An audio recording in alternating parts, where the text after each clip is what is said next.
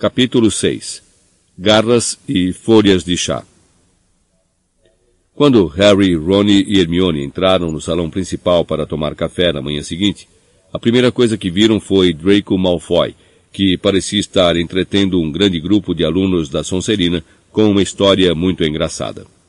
Quando os três passaram, Malfoy fez uma imitação ridícula de um desmaio que provocou grandes gargalhadas. Não ligue para ele, disse Hermione que vinha logo atrás de Harry. Não dê bola para ele, não vale a pena. Ei, Potter! chamou a esganiçada Pansy Parkinson, uma garota da Sonserina com cara de bulldog. Potter! Os dementadores estão chegando! Potter! Uh!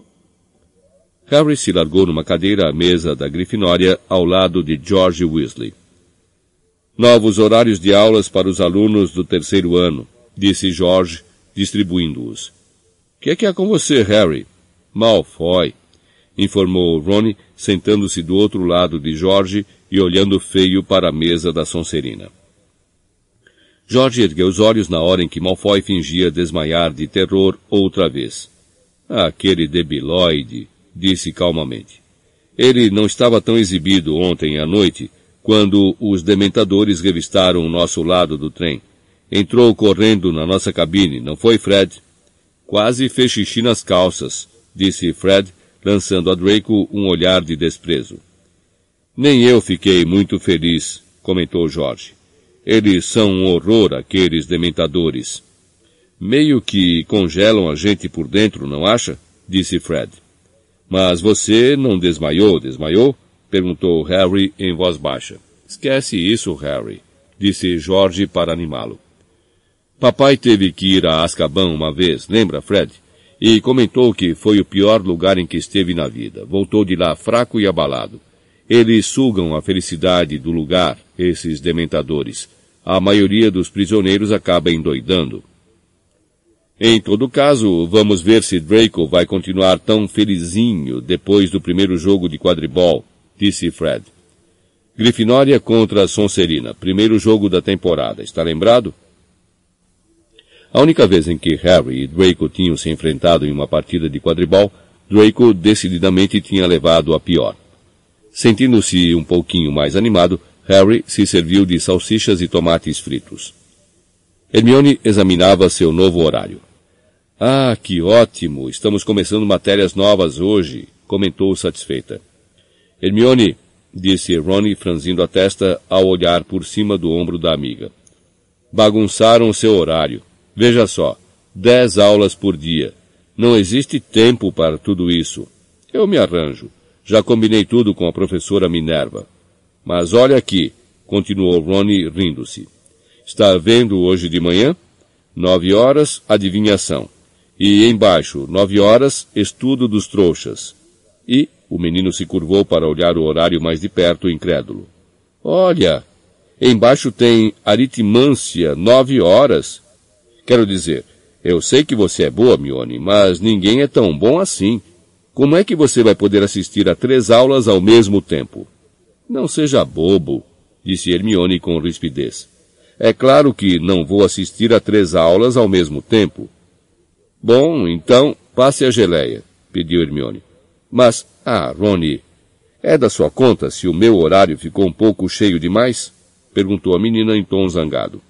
Já disse que combinei tudo com a professora Minerva. Nesse instante, Hagrid entrou no salão principal. Estava usando o casaco de pele de toupeira e distraidamente balançava um gambá na mão enorme. Tudo bem?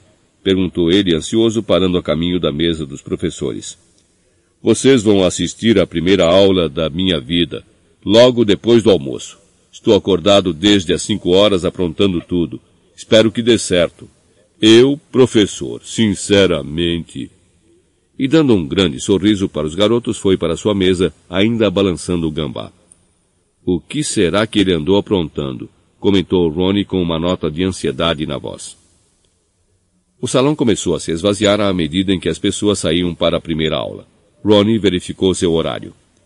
É melhor irmos andando. Olha, a adivinhação é no alto da Torre Norte. Vamos levar uns dez minutos para chegar lá. Os garotos terminaram o café apressados, se despediram de Fred e Jorge e foram saindo para o saguão.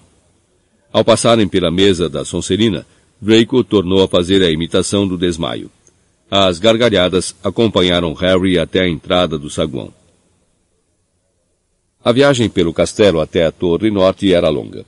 Dois anos em Hogwarts não tinham ensinado aos meninos tudo sobre o lugar, e nunca tinham ido à Torre Norte antes. Tem que ter um atalho, ofegava Rony ao subirem a sétima longa escada e chegarem a um patamar desconhecido, onde não havia nada exceto um grande quadro de um campo relvado pendurado na parede de pedra. Acho que é por aqui, disse Hermione, espiando o corredor vazio à direita. Não pode ser, discordou Ronnie. Aí é sul, olha, dá para ver um pedacinho do lago pela janela. Harry parou para examinar o quadro. Um gordo pônei cinza malhado pisou lentamente na relva e começou a pastar sem muito entusiasmo. Harry estava acostumado aos personagens dos quadros de Hogwarts andarem e até saírem pela moldura para visitar uns aos outros, mas sempre gostava de apreciar esse movimento. No instante seguinte, um cavaleiro baixo e atarracado vestindo armadura entrou retinindo pelo quadro à procura do seu pônei. Pelas manchas de grama nas joelheiras metálicas, ele acabara de cair do cavalo. Ahá! berrou vendo Harry, Rony e Hermione. Quem são esses vilões que invadem as minhas terras? Porventura vieram zombar da minha queda? Desembainhem as espadas, seus velhacos, seus cães. Os meninos observaram espantados o cavaleiro nanico puxar a espada da bainha e começar a brandi-la com violência, saltando para aqui e para ali enraivecido. Mas a espada era demasiado comprida para ele. Um golpe particularmente exagerado desequilibrou-o e ele caiu de cara na grama. O senhor está bem? perguntou Harry, aproximando-se do quadro. Afaste-se, fanfarrão desprezível! Para trás, patife! O cavaleiro retomou a espada e usou-a para se reerguer, mas a lâmina penetrou fundo na terra e, embora ele a puxasse com toda a força, não conseguiu retirá-la. Finalmente teve que se largar outra vez no chão e levantar a viseira para enxugar o rosto coberto de suor. Escute aqui, disse Harry, se aproveitando da exaustão do cavaleiro. Estamos procurando a Torre Norte. O senhor conhece o caminho, não? Uma expedição. A raiva do cavaleiro pareceu sumir instantaneamente. Levantou-se, retinindo a armadura, e gritou. Sigam-me, caros amigos, alcançaremos o nosso objetivo ou pereceremos corajosamente na peleja. Ele deu mais um puxão inútil na espada. Tentou, mas não conseguiu montar o gordo pônei e gritou. A pé, então, dignos senhores e gentil senhora. Avante, avante! E saiu correndo, a armadura fazendo grande estrépito. Passou pelo lado esquerdo da moldura e desapareceu de vista. Os garotos se precipitaram atrás dele pelo corredor, seguindo o barulho da armadura. De vez em quando o avistavam passando para o quadro seguinte. Sejam fortes, o pior ainda está por vir, berrou o cavaleiro e os três o viram reaparecer diante de um grupo assustado de mulheres vestindo anáguas de crinolina, cujo quadro fora pendurado na parede de uma estreita escada circular. Ofegando ruidosamente, Harry, Ronnie e Hermione subiram os estreitos degraus em caracol, sentindo-se cada vez mais tontos, até que finalmente ouviram um murmúrio de vozes no alto e perceberam que tinham chegado à sala de aula. Adeus! gritou o cavaleiro, enfiando de repente a cabeça no quadro de uns monges de aspecto sinistro. Adeus, meus camaradas de armas! Se um dia precisarem de um coração nobre e fibra de aço, chamem Sir Cadogan. Ah, sim, chamaremos, murmurou Ronnie quando o cavaleiro foi sumindo de vista. Mas se um dia precisarmos de um maluco. Os garotos subiram os últimos degraus e chegaram a um minúsculo patamar, onde a maioria dos colegas já estava reunida. Não havia portas no patamar, mas Ronnie cutucou Harry, indicando-lhe o teto, onde havia um alçapão circular com uma placa de latão. Sibila Trelawney, professora de adivinhação, leu Harry. E como é que esperam que a gente chegue lá em cima? Como se respondesse à sua pergunta, o alçapão se abriu inesperadamente e uma escada prateada desceu aos seus pés.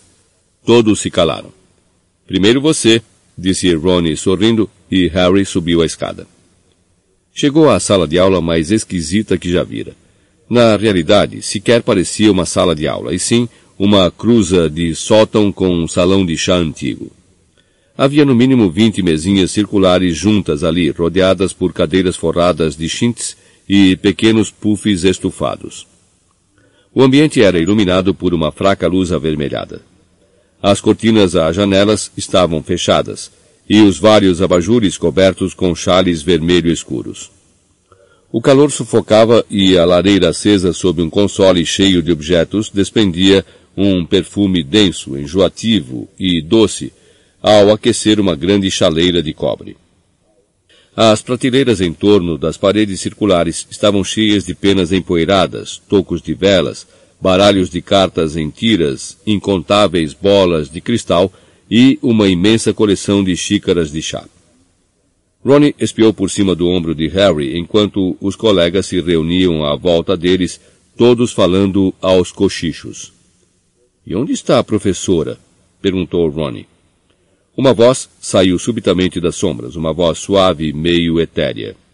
Sejam bem-vindos. Que bom ver vocês no mundo físico, finalmente. A impressão imediata de Harry foi a de estar vendo um enorme inseto cintilante. A professora Sibylla Trelawney saiu das sombras e, à luz da lareira, os garotos viram que era muito magra. Uns óculos imensos aumentavam seus olhos várias vezes, e ela vestia um chale diáfano salpicado de lantejoulas. Em volta do pescoço fino usava inúmeras correntes e colares de contas, e seus braços e mãos estavam cobertos de pulseiras e anéis. Sentem-se, crianças, sentem-se, disse e todos subiram desajeitados nas cadeiras ou se afundaram nos puffs. Harry, Ron e Hermione se sentaram a uma mesa redonda. Bem-vindos à aula de adivinhação, disse a professora que se acomodara em uma berger diante da lareira. Sou a professora Sibylla Trelawney. Talvez vocês nunca tenham me visto antes. Acho que me misturar com frequência à roda viva da escola principal anuvia minha visão interior. Ninguém fez nenhum comentário a tão extraordinária declaração. A professora rearrumou delicadamente o chale e continuou. Então vocês optaram por estudar adivinhação, a mais difícil das artes mágicas. Devo alertá-los logo de início que, se não possuímos clarividência, terei muito pouco a ensinar a vocês. Os livros só podem levá-los até certo ponto neste campo. Ao ouvirem isso, Harry e Ron olharam sorrindo para Hermione, que pareceu assustada com a notícia de que os livros não ajudariam nessa matéria. Muitos bruxos e bruxas, embora talentosos para ruídos, cheiros e desaparecimentos instantâneos, permanecem ainda assim incapazes de penetrar nos mistérios do futuro.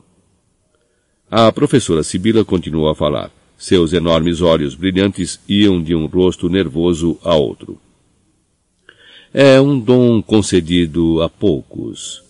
Você, menino, disse ela de repente a Neville, que quase caiu do puff. Sua avó vai bem? Acho que vai, respondeu Neville trêmulo. Eu não teria tanta certeza se fosse você, querido, disse a professora enquanto a luz das chamas fazia faiscar em seus longos brincos de esmeraldas. Neville engoliu em seco. Sibila continuou tranquilamente. Vamos cobrir os métodos básicos de adivinhação este ano. O primeiro trimestre letivo será dedicado à leitura das folhas de chá. No próximo, abordaremos a quiromancia. A propósito, minha querida, disparou ela de repente para Parvati Patil. Tenha cuidado com um homem de cabelos ruivos. Parvati lançou um olhar assustado a Ronnie, que se sentara logo atrás dela, e puxou a cadeira devagarinho para longe dele. No segundo trimestre, continuou a professora, vamos estudar a bola de cristal, isto é, se conseguirmos terminar os presságios do fogo.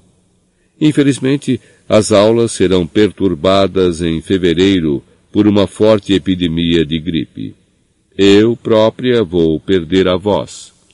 E na altura da Páscoa, alguém aqui vai deixar o nosso convívio para sempre. Seguiu-se um silêncio muito tenso a essa predição, mas a professora Sibila pareceu não tomar conhecimento. Será, querida, dirigiu-se ela a Lila Brown, que estava mais próxima e se encolheu na cadeira. Que você poderia me passar o bule de prata maior? Lila, com um ar de alívio, se levantou, apanhou um enorme bule na prateleira e pousou na mesa diante da mestra. Obrigada, querida. A propósito, essa coisa que você receia vai acontecer na sexta-feira, 16 de outubro. Lila estremeceu. Agora quero que vocês formem pares. Apanhem um bule de chá na prateleira e tragam-no aqui para eu encher. Depois, se sentem e bebam. Bebam até restar somente a borra. Sacudam a xícara três vezes com a mão esquerda, depois virem-na de borda para baixo no pires, esperem até cair a última gota de chá e entreguem-na ao seu par para ele a ler. Vocês vão interpretar os desenhos formados, comparando-os com os das páginas 5 e 6 de esclarecendo o futuro. Vou andar pela sala para ajudar e ensinar a cada par. Ah, e querido, ela segurou o braço de Neville quando ele fez menção de se levantar. Depois que você quebrar a primeira xícara, por favor, escolha uma com desenhos azuis. Gosto muito das de desenhos rosa. Não deu outra. Neville mal chegara à prateleira de xícaras quando se ouviu um tilintar de porcelana que se quebrava. A professora deslizou até ele levando uma pá e uma escova e disse, Uma das azuis então, querido, se não se importa. Obrigada. Depois que Harry e Ronnie levaram as xícaras para encher, voltaram à mesa e tentaram beber rapidamente o chá apelando. Sacudiram a borda conforme a professora mandara, depois viraram as xícaras e as trocaram entre si. Certo, disse Ronnie depois de abrirem os livros nas páginas 5 e 6. O que é que você vê na minha? Um monte de borra marrom, disse Harry. A fumaça intensamente perfumada da sala o estava deixando sonolento e burro. Abram suas mentes, meus queridos, e deixem os olhos verem além do que é mundano gritou a professora Sibila na penumbra. Harry tentou se controlar. Certo. Você tem uma espécie de cruz torta. Ele consultou o Esclarecendo o Futuro. Isso significa que você vai ter sofrimentos e provações. Sinto muito, mas tem uma coisa que podia ser o sol. Espere aí, que significa grande felicidade. Então você vai sofrer, mas vai ser muito feliz. Você precisa examinar a sua visão interior, disse Ronnie, e os dois precisaram sufocar o riso quando a professora olhou na direção deles. Minha vez. Ronnie examinou a xícara de Harry, a testa franzida com o esforço. Tem uma pelota que lembra um pouco um chapéu coco. Vai ver, você vai trabalhar no Ministério da Magia. Ronnie girou a xícara para cima. Mas desse outro lado, as folhas parecem mais uma bolota de carvalho. Que será isso? O garoto consultou seu exemplar de Esclarecendo o Futuro. Uma sorte inesperada, ganhos de ouro. Que ótimo! Você pode me emprestar algum. E tem outra coisa aqui. Ele tornou a girar a xícara. que parece um animal. É, se isso fosse a cabeça, podia parecer um hipopótamo. Não, um carneiro. A professora Sibila se virou quando Harry deixou escapar um ronco de riso. Deixe-me ver isso, querido, disse ela em tom de censura a Ronnie, aproximando-se num ímpeto e tirando a xícara de Harry da mão do colega. Todos se calaram para observar. A professora examinou a xícara e girou-a no sentido anti-horário. O falcão, meu querido, você tem um inimigo mortal. Mas todos sabem disso, comentou Hermione num cochicho audível. A professora encarou-a. Verdade, todos sabem, repetiu a garota. Todos sabem da inimizade entre Harry e você sabe quem.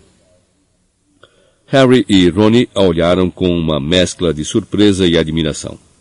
Nunca tinham ouvido Hermione falar com uma professora daquele jeito. Sibila preferiu não responder. Tornou a abaixar seus enormes olhos para a xícara de Harry e continuou a girá-la. O bastão. Um ataque. Ai, ai, ai. Não é uma xícara feliz. Achei que isso era um chapéu coco, disse Ronnie sem graça. O crânio.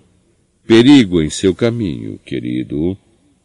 Todos observavam hipnotizados a professora, que deu um último giro na xícara, ofegou e soltou um berro. Ouviu-se uma nova onda de porcelanas que se partiam tilintando. Neville destruíra sua segunda xícara.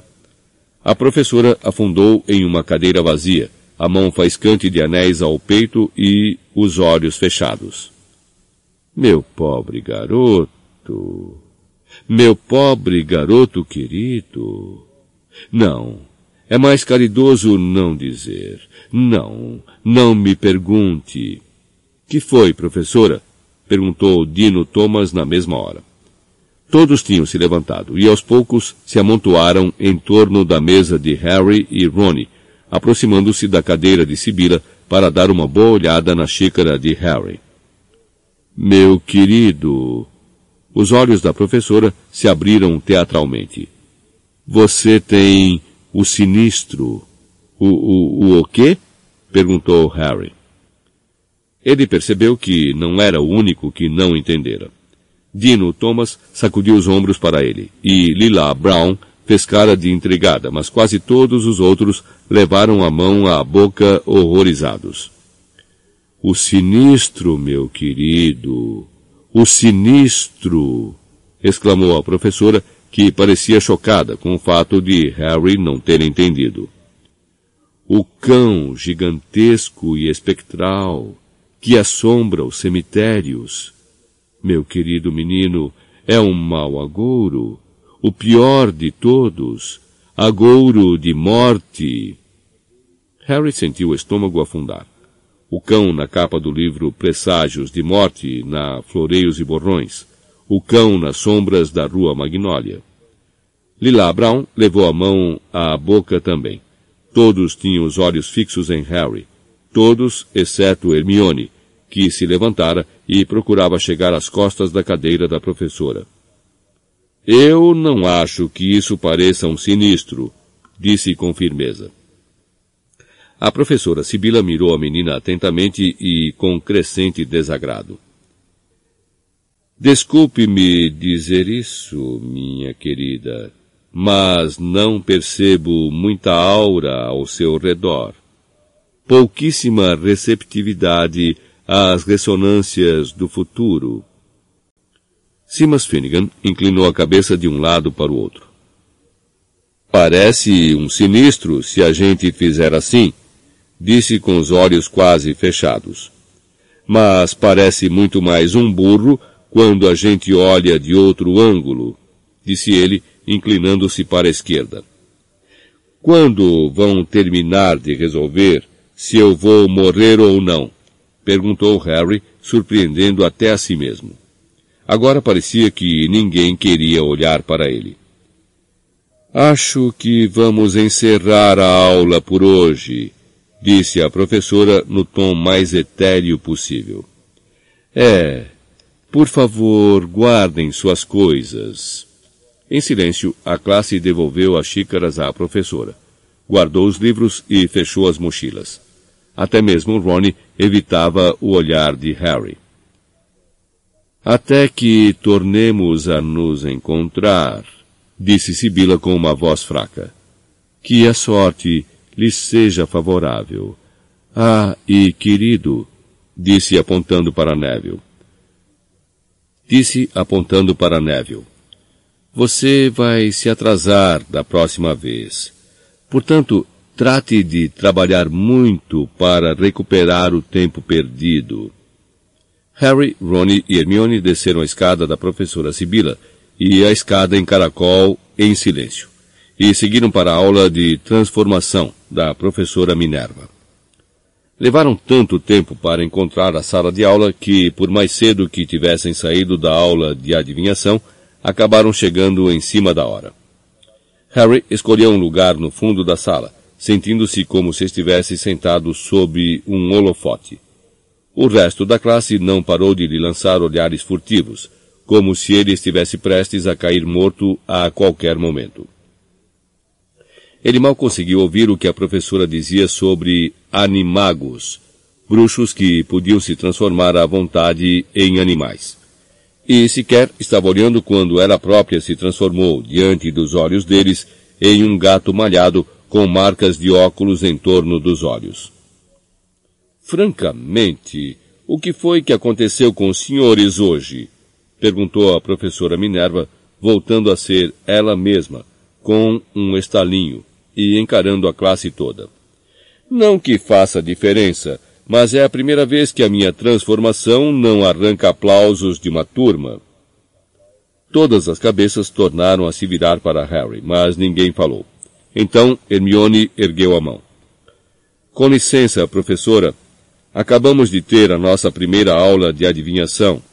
Estivemos lendo folhas de chá e... Ah, naturalmente, comentou Minerva, fechando a cara de repente. Não precisa me dizer mais nada, senhorita Granger. Me diga qual dos senhores vai morrer este ano. Todos olharam para ela. Eu, disse por fim Harry. Entendo, disse a professora Minerva, fixando em Harry seus olhos de contas. Então, Potter, é melhor saber que Sibylla Trelawney tem predito a morte de um aluno por ano desde que chegou a esta escola. Nenhum deles morreu ainda. Ver agouros de morte é a maneira com que ela gosta de dar boas-vindas a uma nova classe. Não fosse o fato de que nunca falo mal dos meus colegas, a professora se calou, mas todos viram que suas narinas tinham embranquecido de cólera. Ela continuou mais calma. A adivinhação é um dos ramos mais imprecisos da magia. Não vou ocultar dos senhores que tenho muito pouca paciência com esse assunto.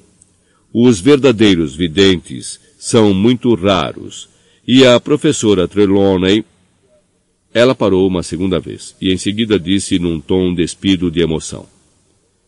Para mim, o senhor parece estar gozando de excelente saúde, Potter. Por isso me desculpe, mas não vou dispensá-lo do dever de casa hoje. Mas fique descansado. Se o senhor morrer, não precisa entregá-lo. Hermione riu com gosto. Harry se sentiu um pouco melhor.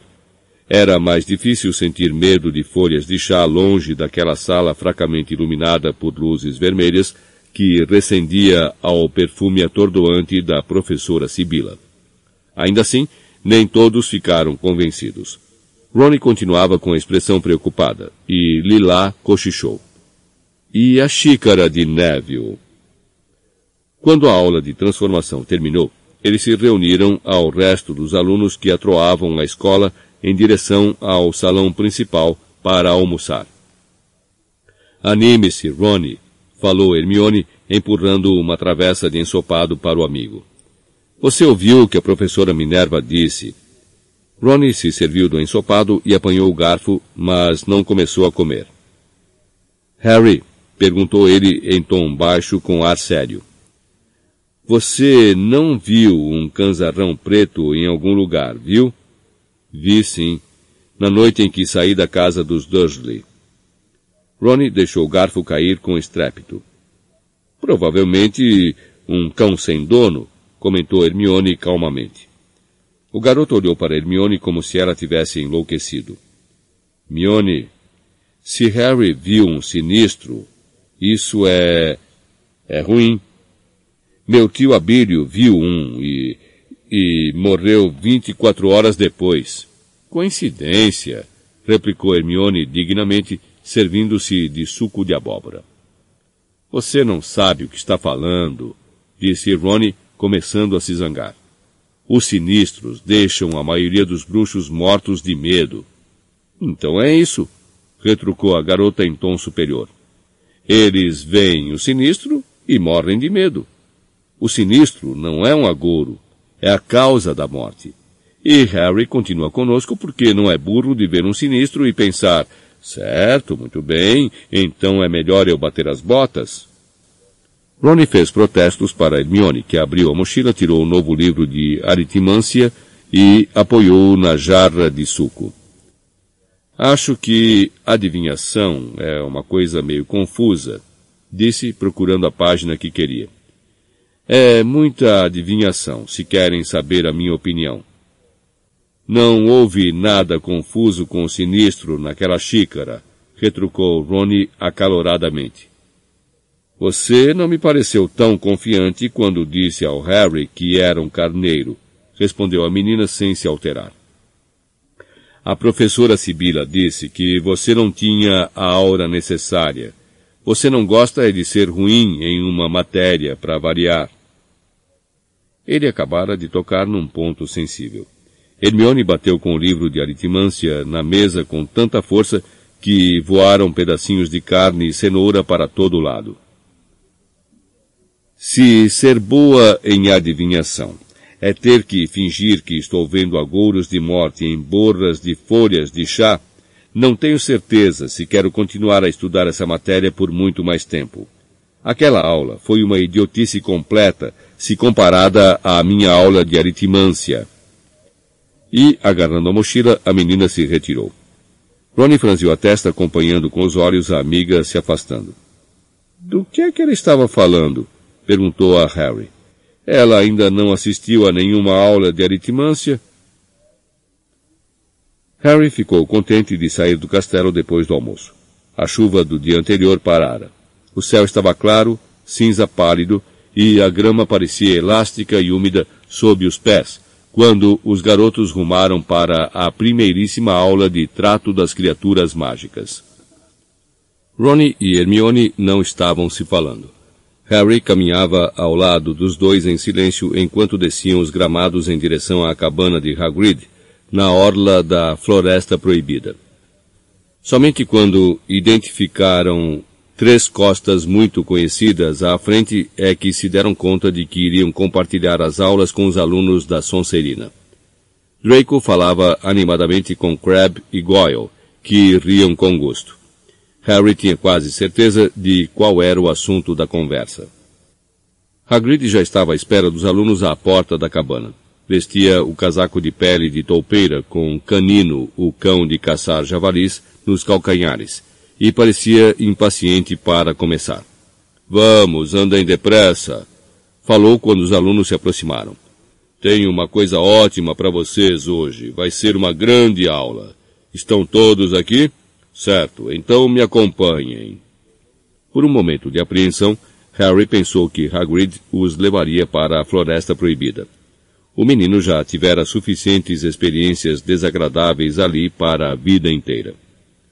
No entanto, o guarda-caça contornou a orla das árvores e cinco minutos depois eles estavam diante de uma espécie de picadeiro.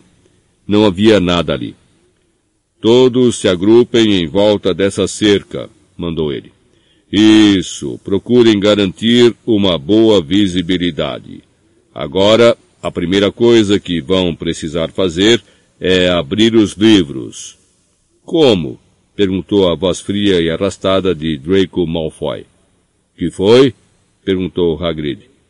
Como é que vamos abrir os livros? repetiu o menino. Ele retirou da mochila seu exemplar de O Livro Monstruoso dos Monstros, amarrado com um pedaço de corda. Outros alunos fizeram o mesmo. Alguns, como Harry, tinham fechado o livro com um cinto. Outros os tinham enfiado em sacos justos ou fechado os livros com grampos. Será, será que ninguém conseguiu abrir o livro? perguntou Hagrid com ar de desapontamento. Todos os alunos sacudiram negativamente as cabeças. Vocês têm que fazer carinho neles, falou o novo professor, como se isso fosse a coisa mais óbvia do mundo.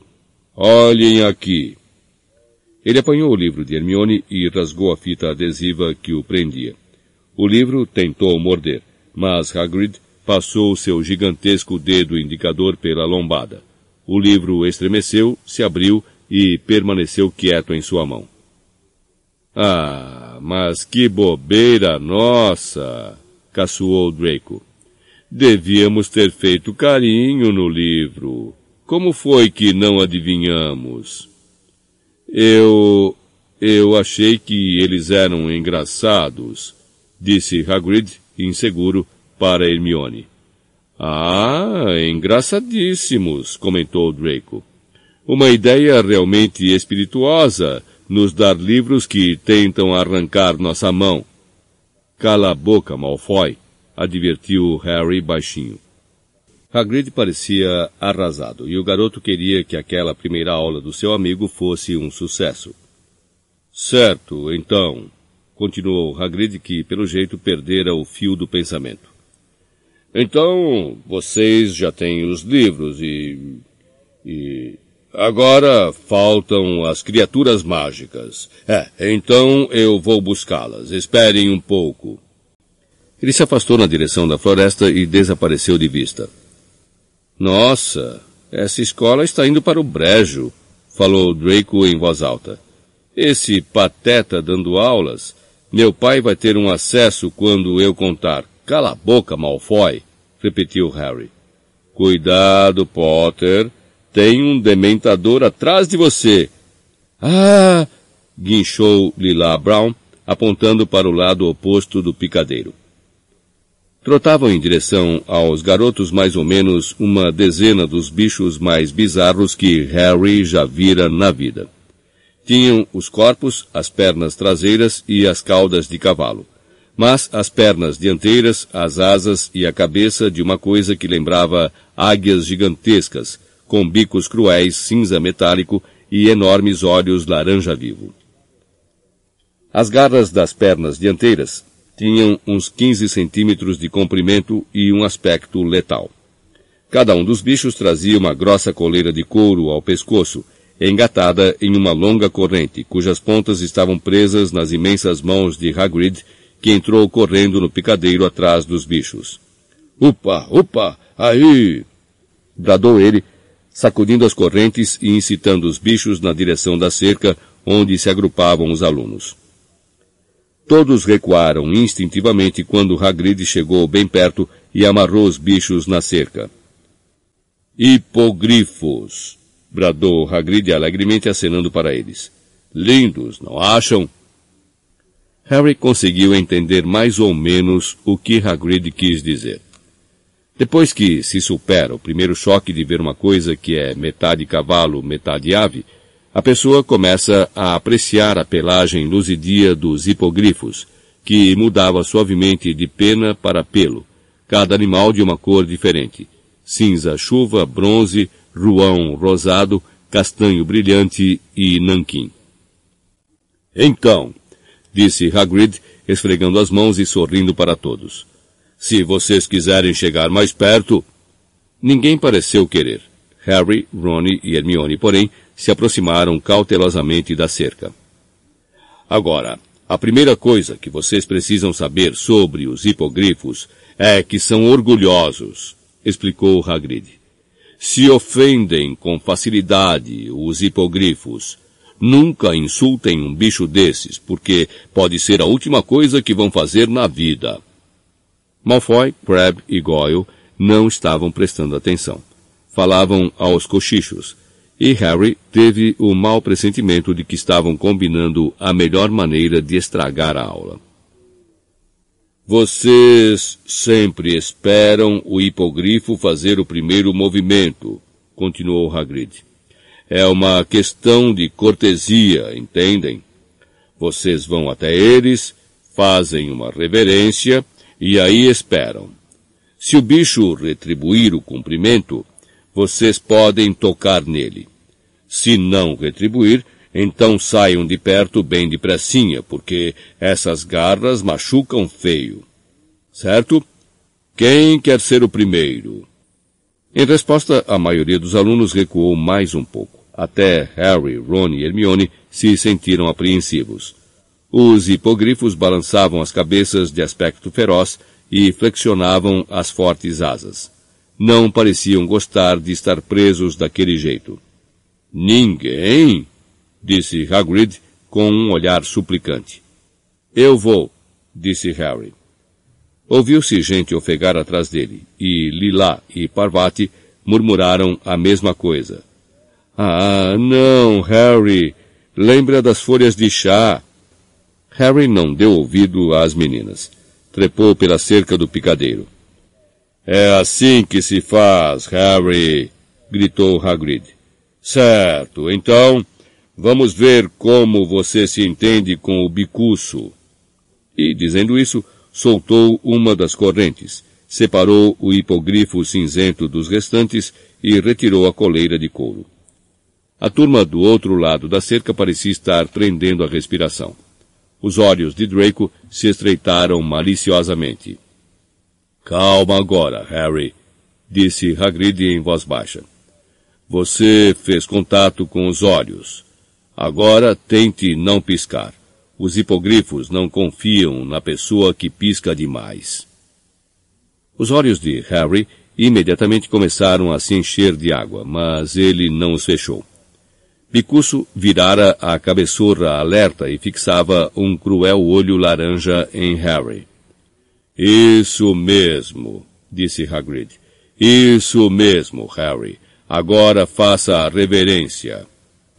Harry não se sentia nada animado a expor a nuca a Bicuço, mas fez o que era mandado.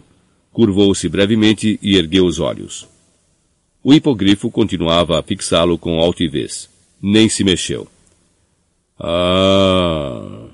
exclamou Hagrid, parecendo preocupado. Certo. Recue agora, Harry, devagarinho. Mas, nesse instante, para enorme surpresa de Harry, o hipogrifo inesperadamente dobrou os escamosos joelhos dianteiros e afundou o corpo em uma inconfundível reverência. Muito bem, Harry, aplaudiu Hagrid extasiado. Certo, pode tocá-lo. Acaricie o bico dele. Vamos. Com a impressão de que recuar teria sido uma recompensa melhor, Harry avançou devagarinho para o hipogrifo e estendeu a mão. Acariciou seu bico várias vezes, e o bicho fechou os olhos demoradamente, como se estivesse gostando. A turma prorrompeu em aplausos, à exceção de Malfoy, Crabbe e Goyle, que pareciam profundamente desapontados. Certo então, Harry, falou Hagrid. Acho que ele até deixaria você montar nele. Isso era mais do que o toma lá da cá proposto por Harry. Ele estava acostumado a montar vassouras, mas não tinha muita certeza se um hipogrifo seria a mesma coisa. Isso, suba ali, logo atrás da articulação das asas, mandou Hagrid. E cuidado para não arrancar nenhuma pena. Ele não vai gostar nem um pouco. Harry pisou no alto da asa de bicuço e se içou para cima das costas do bicho. O bicho se ergueu. Harry não tinha muita certeza de onde deveria se agarrar. À sua frente, tudo era coberto de penas. Pode ir então, bradou Hagrid, dando uma palmada nos quartos do hipogrifo. Sem aviso, as asas de quase quatro metros se abriram a cada lado de Harry. Ele só teve tempo de se agarrar ao pescoço do hipogrifo e já estava voando para o alto. Não foi nada semelhante a uma vassoura, e Harry soube na hora qual dos dois preferia. As asas do hipogrifo adejavam desconfortavelmente dos lados, batendo por baixo de suas pernas e dando-lhe a sensação de que estava prestes a ser jogado no ar. As penas acetinadas escorregavam dos seus dedos, e o garoto não se atrevia a se agarrar com mais força. Em vez do voo suave da Nimbus 2000, ele agora balançava para frente e para trás quando os quartos do hipogrifo subiam e desciam, acompanhando o movimento das asas. Bicuço deu uma volta por cima do picadeiro e em seguida embicou para o chão. Essa foi a parte que Harry teve receio. Ele jogou o corpo para trás à medida que o pescoço liso do bicho abaixava, achando que ia escorregar por cima do bico. Então sentiu um baque quando os quatro membros desparelhados do bicho tocaram o chão. Por milagre, conseguiu se segurar e tornar a se endireitar. Bom trabalho, Harry! berrou Hagrid enquanto todos, exceto Malfoy, Crabbe e Goyle, aplaudiam. Muito bem. Quem mais quer experimentar? Encorajados pelo sucesso, os outros alunos subiram cautelosos pela cerca do picadeiro. Hagrid soltou os hipogrifos um a um, e logo os garotos, nervosos, começaram a fazer reverências por todo o picadeiro. Neville fugiu várias vezes do dele, pois o bicho não estava com jeito de querer dobrar os joelhos. Ronnie e Hermione praticaram no hipogrifo castanho, enquanto Harry observava. Malfoy, Crabbe e Goyle ficaram com bicuço. Ele acabara de retribuir a referência de Malfoy, que agora lhe acariciava o bico com um ar desdenhoso. Isso é moleza, disse Draco com a voz arrastada, suficientemente alta para Harry ouvir. Só podia ser. Se o Potter conseguiu fazer, aposto que você não tem nada de perigoso, tem? Disse ao hipogrifo. Tem, seu brutamontes feioso. Aconteceu num breve movimento de garras de aço. Draco soltou um berro agudo e, no momento seguinte, Hagrid estava pelejando para enfiar a coleira em bicuço, enquanto o bicho fazia força para avançar no garoto, que caíra dobrado na relva, o sangue aflorando em suas vestes. Estou morrendo! gritou Malfoy enquanto a turma entrava em pânico. Estou morrendo! Olhem só para mim! Ele me matou! Você não está morrendo, disse Hagrid, que ficara muito pálido. Alguém me ajude. Preciso tirar ele daqui. Hermione correu para abrir o portão enquanto Hagrid erguia Malfoy nos braços sem esforço. Quando os dois passaram, Harry observou que havia um corte grande e fundo no braço de Draco. O sangue pingava no gramado e o guarda-caça, com o garoto ao colo, subiu correndo a encosta em direção ao castelo. Muito abalados, os alunos da aula de trato das criaturas mágicas o seguiram caminhando normalmente. Os alunos da Sonserina gritavam contra Hagrid. Deviam despedir ele imediatamente, disse Violeta Parkinson, que estava às lágrimas. Foi culpa do Draco, replicou Dino Thomas com rispidez. Crab e Goyle flexionavam os braços ameaçadores. Os garotos subiram os degraus de pedra para o saguão deserto. Vou ver se ele está bem, disse Pansy, e os outros ficaram observando-a subir de corrida a escadaria de mármore. Os alunos da Sonserina, ainda murmurando contra Hagrid, rumaram para sua sala comunal em uma masmorra.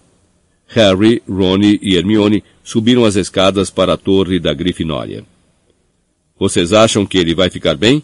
perguntou Hermione nervosa. Claro que vai. Madame Pomfrey cura cortes em um segundo disse Harry, que já tivera ferimentos muito mais sérios curados magicamente pela enfermeira. Foi realmente ruim acontecer isso na primeira aula de Hagrid, vocês não acham? Comentou Ronnie, parecendo preocupado. Sempre se pode contar com o Draco para estragar as coisas para o Hagrid. Os três foram os primeiros a chegar ao salão principal para jantar, na esperança de verem Hagrid, mas o amigo não estava lá. Não iriam despedir ele, vocês acham que sim? Perguntou Hermione aflita, sem tocar no pudim de carne e rins. É melhor não, replicou Ron, que também não estava comendo. Harry ficou observando a mesa da Sonserina.